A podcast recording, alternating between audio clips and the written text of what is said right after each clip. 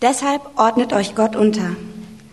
Leistet dem Teufel Widerstand und er wird vor euch fliehen. Nähert euch Gott und er wird sich euch nähern. Reinigt eure Hände von Schuld, ihr Sünder. Gebt eure Herzen Gott hin, ihr Unentschlossenen. Klagt über euren Zustand, trauert und weint. Nicht mehr lachen sollt ihr, sondern weinen. Euer Jubel soll sich in Jammer verkehren und eure Freude in Trauer. Beugt euch tief vor dem Herrn, dann wird er euch hoch erheben. Liebe Brüder und Schwestern, verleumdet einander nicht. Wer seinen Bruder oder seine Schwester verleumdet oder verurteilt, verleumdet oder verurteilt damit das Gesetz Gottes, das ein solches Verhalten untersagt. Anstatt das Gesetz zu befolgen, wirft er sich zum Richter auf. Aber nur Gott, der das Gesetz gegeben hat, darf richten. Er allein kann verurteilen oder freisprechen.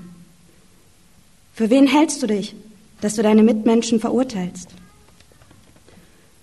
Nun zu euch, die ihr sagt, heute oder morgen werden wir in die und in die Stadt reisen. Dort werden wir ein Jahr lang Geschäfte machen und viel Geld verdienen. Woher wisst ihr denn, was morgen sein wird? Was ist euer Leben? Es gleicht ein Dampfwölkchen, das aussteigt und sich sogleich wieder auflöst. Sagt lieber, wenn der Herr es will, werden wir noch leben und dieses oder jenes tun. Ihr aber seid stolz und überheblich. Ein solcher Stolz ist verwerflich. Im Übrigen gilt, wer die Zeit und die Mittel hat, Gutes zu tun und es nicht tut, macht sich schuldig.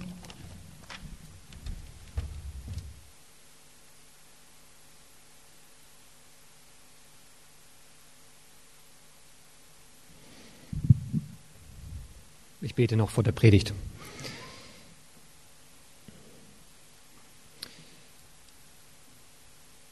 Lieber Vater, ich bitte dich, dass du ähm, durch diesen Bibeltext und durch die Predigt zu uns redest. Äh, schenk, dass das, was äh, unwichtig oder passend ist, äh, dass du das ausblendest und dass du einfach das in unsere Herzen durchdringen lässt, was dir für jeden Einzelnen von uns heute wichtig ist.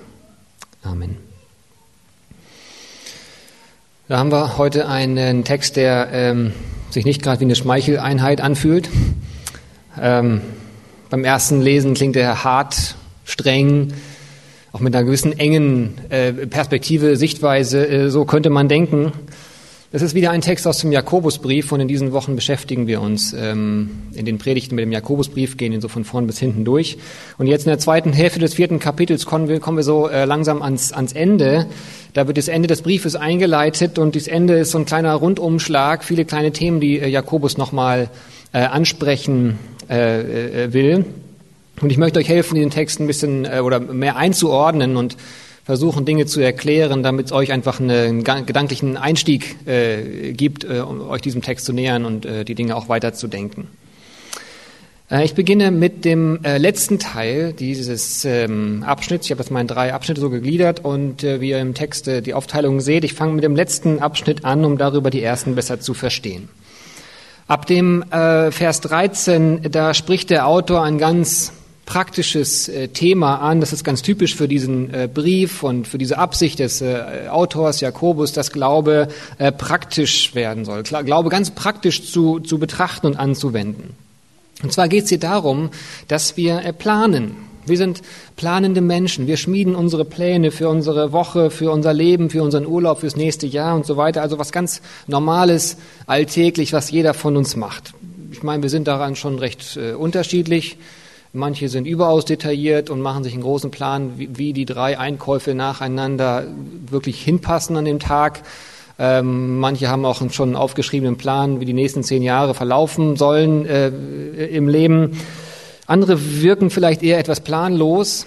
Ähm, auch das mh, hm, eigentlich nur ein äh, Wirken, äh, denn jeder hat so seine Pläne und auch wenn man äh, sich so eine bewusste Planlosigkeit ähm, aneignet, dann steckt dahinter der Plan, immer flexibel sein zu können und irgendwie auch spontan sein zu können. Wie auch immer, Pläne machen wir alle. Es ist was ganz, ganz Normales in unserem alltäglichen Leben. Und darauf geht Jakobus hier ein. Und irgendetwas kritisiert er daran. Was ist das genau? In Vers 13 schreibt Jakobus nun zu euch, die ihr sagt, heute oder morgen werden wir in diese und diese Stadt reisen, dort werden wir ein Jahr lang Geschäfte machen, viel Geld verdienen. Woher wisst ihr denn, was morgen sein wird? fügt er dann noch da hinzu.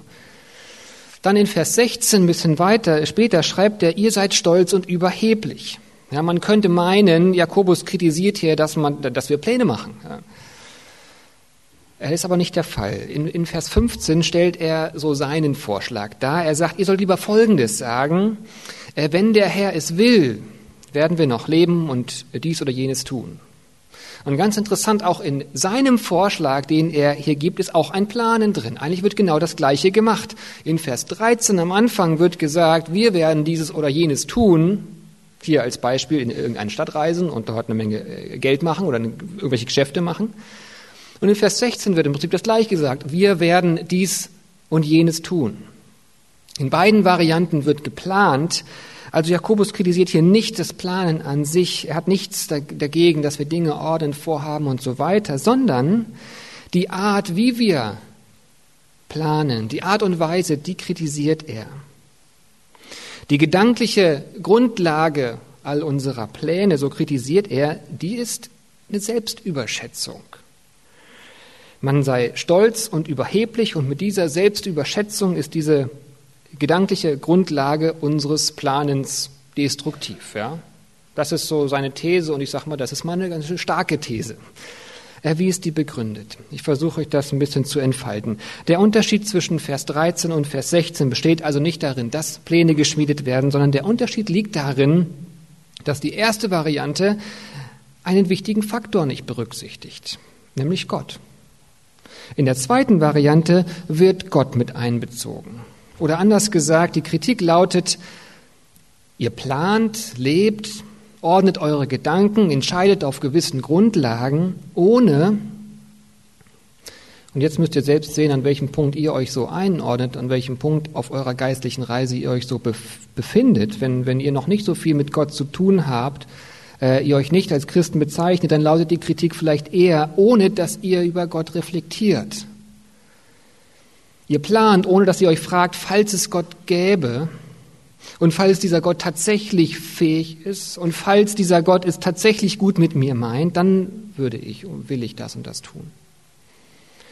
Oder aber ihr seid äh, Christen, ihr habt diese Beziehung zu Jesus Christus, dann lautet die Kritik, ihr plant, ohne dass ihr diese eure Beziehung, die ihr habt, zu Gott lebendig haltet, intellektuell, auch emotional frisch haltet. Ihr handelt, als gäbe es dieses Gegenüber gar nicht, ja, als gäbe es diesen euren Partner, die, Beziehungspartner nicht. Ja, das könnte man wirklich vergleichen äh, mit so einer Partnerschaft. Stellt euch vor, ihr seid verheiratet, lebt zusammen in einer Wohnung und ihr macht euren kompletten Wochenplan, ohne jemals mit dem Partner zu sprechen. Oder in einem anderes Beispiel, das ist vielleicht so, als würdet ihr einen Chef haben, aber ihr macht die komplette Jahresplanung für eure Abteilung, ohne an die Vorgaben und Visionen des Chefs zu denken, geschweige denn das mal mit ihm durchzusprechen. Obwohl ihr eine Beziehung zu Gott habt, handelt ihr, als seid ihr rein selbst dafür verantwortlich, dass ihr lebt. So im Prinzip dieser Gedanke von Jakobus. Wer so handelt, wer Gott nicht einbezieht, der handelt verwerflich, so schreibt das Jakobus dann in Vers 16. Verwerflich, das klingt ein bisschen sperrig, das Wort. Das klingt irgendwie so oberflächlich moralisch. Das klingt so, ich bin dagegen, weil ich dagegen bin. Ähm, oder, oder weil man das einfach nicht macht. Aber ich glaube, Jakobus nutzt es im Gegenteil dazu, er nutzt dieses Wort sehr begründet. Die Überheblichkeit, die, er, die in Vers 16 hier angesprochen wird, und die Worte, die Jakobus kurz vorher in Vers 11 und 12 nutzt, da redet er davon, dass man sich Gottes Autorität im Prinzip nimmt. Diese beiden Gedanken bringen mich auf folgende, folgende Gedanken. Verwerflich ist dieses Gottvergessen, weil es einen selbst überschätzt, weil es vermessen ist, weil es dadurch, dadurch destruktive Folgen hat. Denn wenn wir Gott mit einbeziehen in unsere Pläne, dann handeln wir im Prinzip, wenn wir, wenn wir Gott nicht mit einbeziehen in unsere Pläne, dann handeln wir im Prinzip nach dem Motto, ich habe niemanden über mir, also letztendlich bin ich selbst das höchste Gremium in meinem Leben. Gott mit, mit seiner Perspektive, mit seinen Gedanken, seinen Aspekten über unser Leben fehlt in unserem Denken.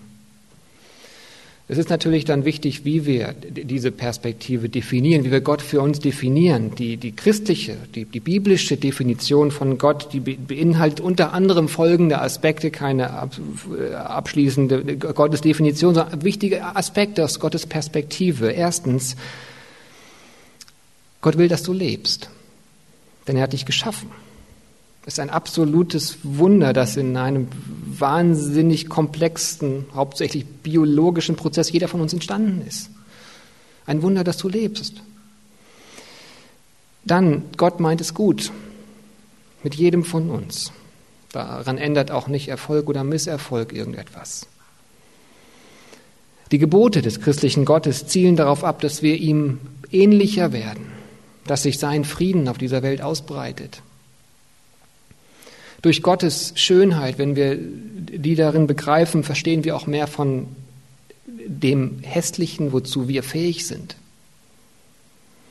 Und was auch das, was ich wichtig, an diesem äh, Punkt wichtig finde, Gottes Gedanken sind einfach höher als unsere. So sagt das Paulus mal. Gottes Gedanken sind höher als unsere. Qualitativ, quantitativ äh, würde ich das mal beschreiben.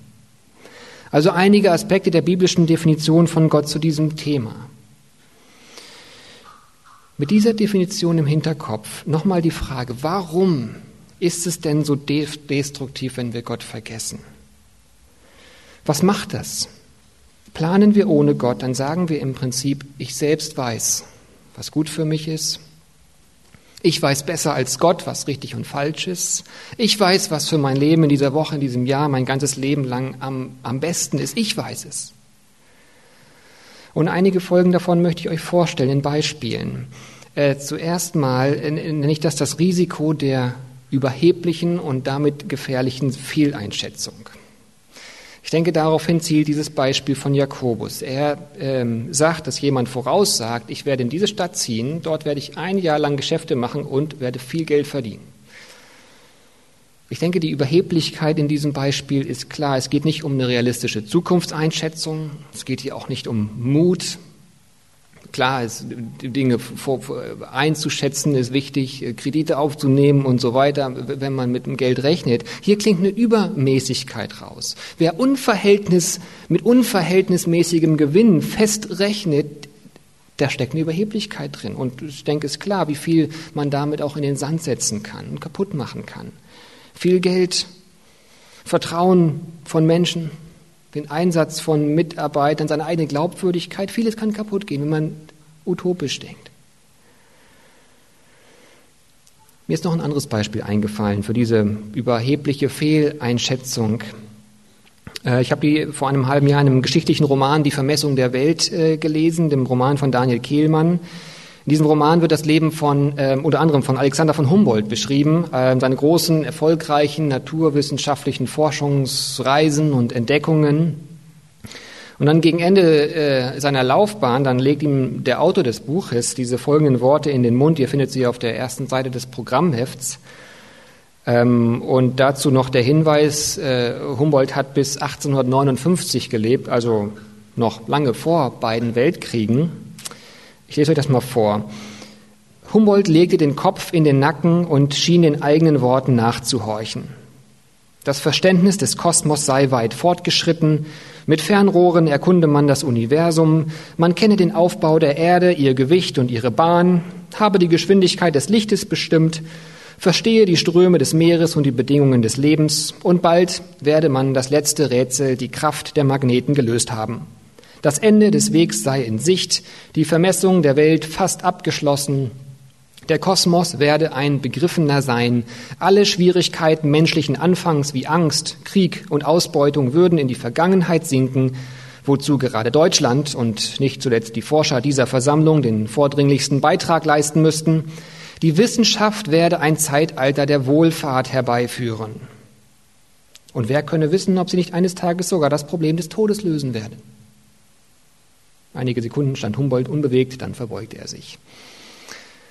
Also ich, als ich das gelesen habe, dachte ich, es ist ein schönes, schönes Beispiel äh, für jemanden, der vielleicht auch vor seinem wirklich großen Erfolg, und äh, er war ein, ein toller, erfolgreicher Mensch, vielleicht von diesem Erfolg geblendet, eigentlich Gott und Gottes Perspektive in seiner Rechnung vergaß. Immer mal wieder, wenn ich über das Dritte Reich, Holocaust, Zweiter Weltkrieg nachdenke, ähm, äh, dann frage ich mich, wie kann das geschehen, nach, gerade nachdem äh, Deutschland und, und Berlin so ein Zentrum von gebildeten, fähigen, reflektierten Wissenschaftlern gewesen war. Vielleicht ist das mit ein Grund, eine, eine Überheblichkeit, dass wir ja sowieso nichts Schlimmes fabrizieren können. Ich glaube, eine Art, diese Art von Überheblichkeit hat, fast jeder in uns drin. Also mir wird sowas ja nie passieren. Was wirklich Schlimmes mache ich ja nicht. Wenn diese Überzeugung zu tief sitzt, dann kann man auch blind werden für manche hässliche Tat, die man selbst fabriziert. Also eine Folge davon, wenn wir Gott vergessen, ist eine gefährliche Fehleinschätzung. Eine zweite Folge, wenn wir Gott in unserem Planen und in unserem Leben vergessen, sind ähm, Beziehungsbrüche, Schaden in unseren Beziehungen. Das führt Jakobus vorher aus in diesen Versen 11 und 12. Da schreibt er, man, man richtet über andere. Man verurteilt andere. Das macht man nur, wenn man zutiefst davon überzeugt ist, dass man selbst weiß, was richtig und was falsch ist. Ja, und in diese Gedanken schreibt Jakobus hinein, für wen hältst du dich, dass du deinen Mitmenschen verurteilst? Und jeder von uns hat so seine eigenen Beispiele, wie viel Schaden sowas anrichten kann. Eine Vorverurteilung, eine ungerechte Verurteilung. Ich fand es ganz witzig, gerade als ich in diesem Gedankengang war an meinem Schreibtisch, lief ein Mann an meinem Fenster vorbei mit dem Handy am Ohr und sagte ganz laut, nein, mit dem ist es aus. Weißt du, wie der mich auf Facebook beleidigt hat? Äh, ich werde nie wieder mit dem ein Wort sprechen. Und dann dachte ich irgendwie, ganz interessantes Anschauungsmaterial. Da gibt es gleich schon mal zwei Leute, die Gott nicht mit einbeziehen in ihre Leben und Gedanken. Einer, der irgendwas wohl Hässliches auf Facebook gepostet hat ähm, der andere, der wiederum seine Konsequenzen daraus zieht und, und weil er selbst meint, zu sowas wäre ich nie fähig. Wenn wir uns für die besseren Menschen halten, bringen wir Schaden in unsere Beziehungen. Und noch eine dritte Folge, wenn wir in unserem Leben Gott vergessen, wir neigen dazu, ängstliche Menschen zu werden. Der Grund ist theoretisch klar, denke ich, wenn wir vergessen, dass, dass der da ist, der hinter uns steht, dass der da ist, Gott da ist, der, der uns eigentlich stärken möchte, dann fehlt uns ein Rückhalt. Hier im Text finde ich das in dieser, dieser Floskel, die Jakobus äh, benutzt, wenn der Herr es will und wir leben. Äh, denn ich beobachte, dass wir Christen dazu neigen, uns äh, hinter manchen Floskeln zu verstecken, so um so eine gewisse Sicherheit zu bekommen. Ich meine, jeder Mensch sucht Sicherheiten und jeder hat seine eigene Strategie. Da ist der eine, der gar nichts sagt, um bloß nichts Falsches zu sagen. Der nächste macht nur Witze, um irgendwie nicht angreifbar zu sein. Ein nächster macht immer alles genau korrekt, um keine Fehler zu machen. Jeder hat da so seine verschiedenen Strategien. Wir Christen neigen dazu, uns hinter Floskeln zu verstecken. Ich denke, jeder von uns neigt dazu. Ähm, wenn wir manche überwunden haben, dann finden wir schon wieder die nächsten. Und manche nutzen tatsächlich diesen wörtlichen Satz hier, wenn Gott es will, werden wir das und das machen. Es werden Pläne geschmiedet, wir können und so weiter, lass uns doch mal. Nein, nein, wenn Gott es will, dann werden wir dann in Urlaub fahren. Ähm, das hat dann so etwas von, wenn wir es doch nicht schaffen, ähm, äh, wenn wir uns nochmal umentscheiden, dann ist das ja nicht unsere Schuld, sondern wollte es Gott einfach nicht. Ja? So hinter so einer Floskel versteckt. Manche sagen, äh, Gott hat mir gesagt, Manche sagen, aber in der Bibel steht es so und so. Wenn diese Sätze, diese Begriffe nicht mit einer großen Offenheit gesagt werden, wenn man sich dadurch so jeglichem Hinterfragen und der Kritik entziehen will, dann verstecken wir uns im Prinzip aus einer Angst. Und damit verbreiten wiederum wie wir so eine, so eine unangenehme Verschlossenheit, eine un, ungesunde Erwartungshaltung, wie ja an, auch andere sich zu verhalten und zu denken haben, die wiederum andere unter Druck setzt. Also soweit, soweit mal diese Gedanken, die, die Jakobus hier meiner Meinung nach ausbreitet. Ich hoffe, ihr äh, konntet mir in dem folgen. Also unser Leben zu leben und unsere Jahre zu planen, ohne unsere Beziehung zu Gott zu pflegen, ohne seine Perspektive mit einzubeziehen. Das ist nichts anderes als die Überzeugung, dass letztendlich wir selbst unser Gott sind, dass, dass wir selbst Gottes Eigenschaften für uns beanspruchen. Nun, das macht uns nicht zu Mördern und zu grausamen Straftätern oder was uns sonst vielleicht bei dem Wort äh, Schuld so in, in unseren Sinn kommt, aber das macht uns zu Menschen, die zur Überheblichkeit neigen. Wir neigen dazu, so sehr von uns, unserem Gut und Richtigsein überzeugt zu sein, dass wir blind werden für manche Fehler. Wenn wir konstruktiv kritisiert werden und diese Kritik nicht annehmen, oder wenn wir irgendwie in unserer seltsamen Eigenfokussierung versteckt, verstrickt bleiben, wenn wir nur die Fehler anderer sehen und dann, wenn wir neigen dazu, schnell zu verurteilen, weil, weil wir ja selbst der Maßstab sind, nach dem wir uns und andere richten, dadurch machen wir wiederum Beziehungen kaputt, schlagen Brücken kaputt, obwohl wir sie eigentlich bauen sollten. Ohne bewusste böse Absichten streuen wir irgendwie Verleumdungen, schaffen so eine Art Atmosphäre des Misstrauens und, und neigen auch dazu, irgendwie übermäßig auf uns selbst ärgerlich zu sein oder, oder gnadenlos zu sein mit uns und anderen, verstecken uns manchmal hinter Floskeln, verbreiten dadurch eine gewisse ängstliche Atmosphäre. Vielleicht verstehen wir jetzt mehr, was Jakobus in seinen knappen strengen Worten rüberzubringen versucht am Anfang des Textes. Es geht, wie gesagt, nicht um Mord und Totschlag, sondern es geht darum, wie wir manchmal unterschwellig und dadurch eklig eigentlich Schaden anrichten. Und dazu schreibt Jakobus am Anfang des Textes so, so überaus deutlich, so erfrischend deutlich eigentlich auch, Leute, holt doch Gott in euer Leben zurück. Ordnet euch Gott unter. Nähert euch Gott und seinen Gedanken, seiner Perspektive. Macht euch wirklich Gedanken darüber und stellt euch zu dem, was ihr äh, über euch selbst erkennt. Mit Jakobus Worten, reinigt eure Hände von Schuld, ihr Sünder. Lebt nicht einfach so und überspielt das mit Spaß, sondern macht euch das bewusst und dann passt auch manchmal traurig über, selbst, über sich selbst zu sein, wozu wir tatsächlich fähig sind. Und wer dann noch Ausreden sucht, andere seien ja schuld, ja, im Zweifelsfall ist der Teufel schuld, dann, dann setzt Jakobus noch mal einen hinterher und sagt, leistet auch dem Widerstand. Ja. Es geht darum, das eigene Neigen zur Selbstüberschätzung wahrzunehmen, zu sehen, wo wir leben, als seien wir Gott. Aber Jakobus bleibt an dem Punkt nicht stehen. Gott bleibt mit diesem Vorwurf, diesem Spiegel vor uns nicht stehen.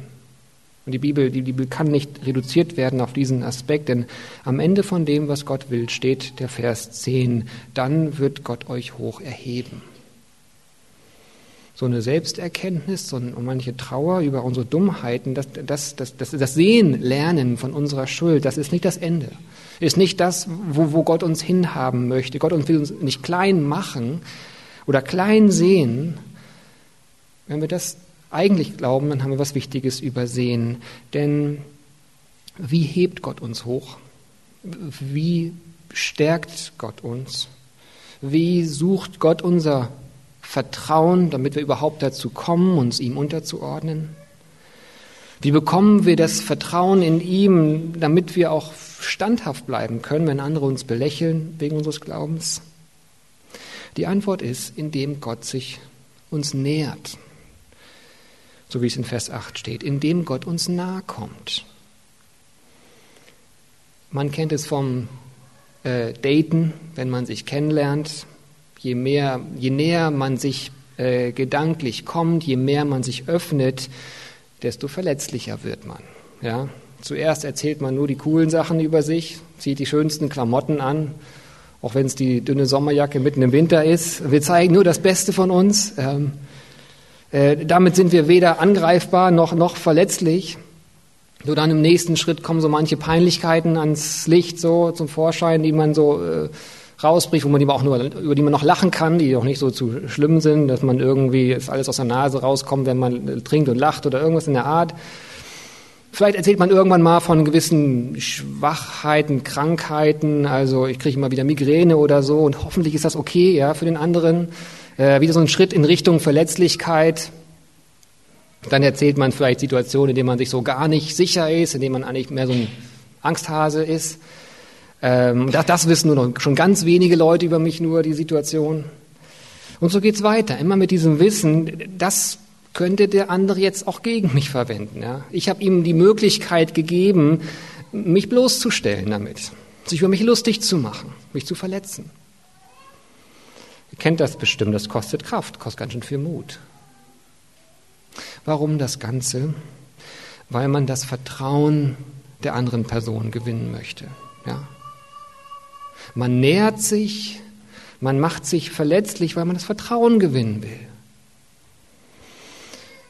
Am besten läuft das, wenn das ziemlich parallel von beiden geht, beide gleich schnell oder gleich langsam sich öffnen. Wenn nur einer sich öffnet und der andere gar nicht, dann gibt das eher so ein Gefälle und man könnte es fast sagen, so eine Art Machtgefüge. Der, der sich weniger verletzlich macht, bleibt im Prinzip mächtiger. Ähm, wenn wir das jetzt mal auf die Beziehung zu Gott und uns übertragen, dann ist das sehr, sehr interessant.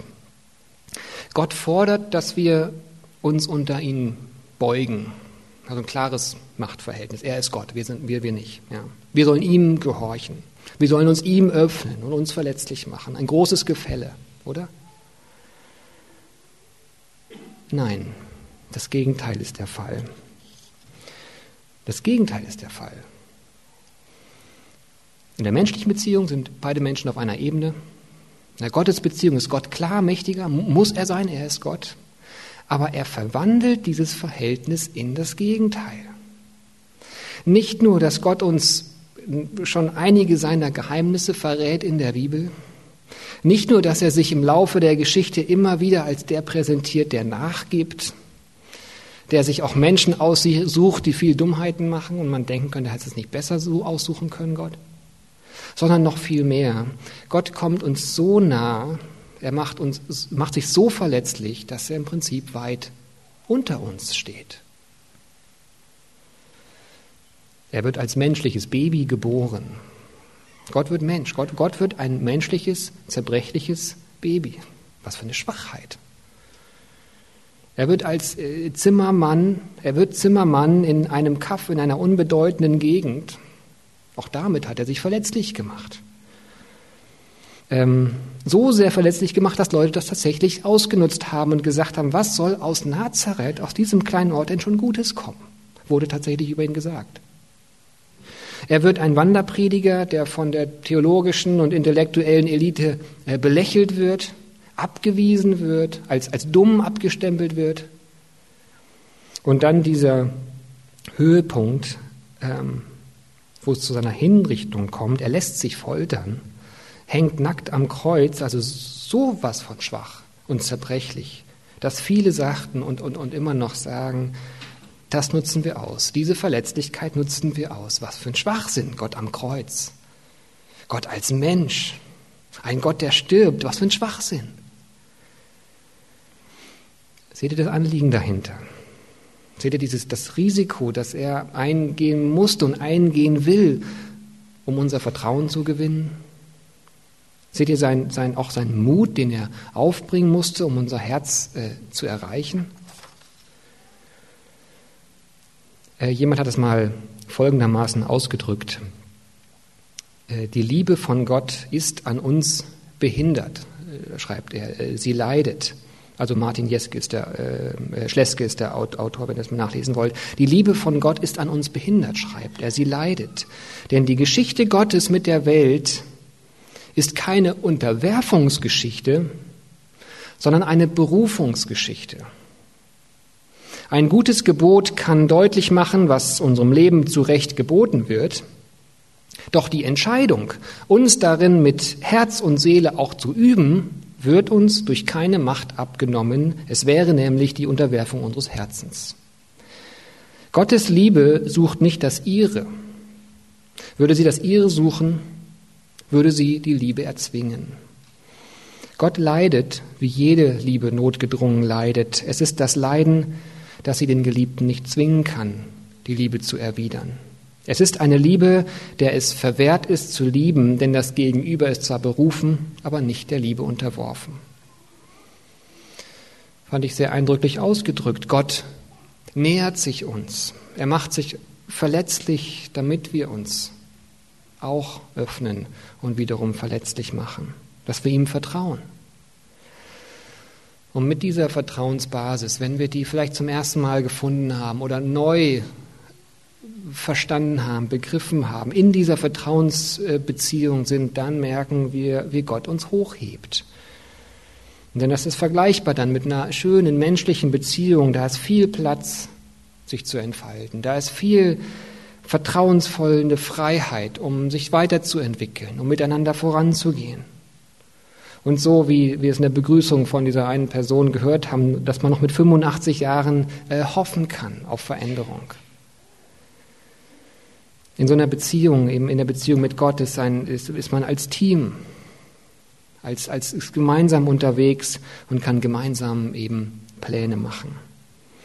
Die Frage, die wir uns eigentlich jeder stellen müssen, ist, ob wir Gott vertrauen wollen, ob wir diesen Schritt auf ihn zugehen wollen. Und dann lasst uns ihn einfach einbeziehen in unsere Pläne, dass wir ihn, ihn suchen, wenn wir ihn noch nicht gefunden haben, einfach uns ihm nähern, gedanklich nähern, vielleicht indem wir äh, Menschen ausfragen über Gott, ihm nähern, vielleicht indem wir in die Bibel schauen und, und lesen, um so uns ihm gedanklich zu nähern. Oder lasst uns ihn neu einbeziehen, wenn eigentlich die Beziehung da ist.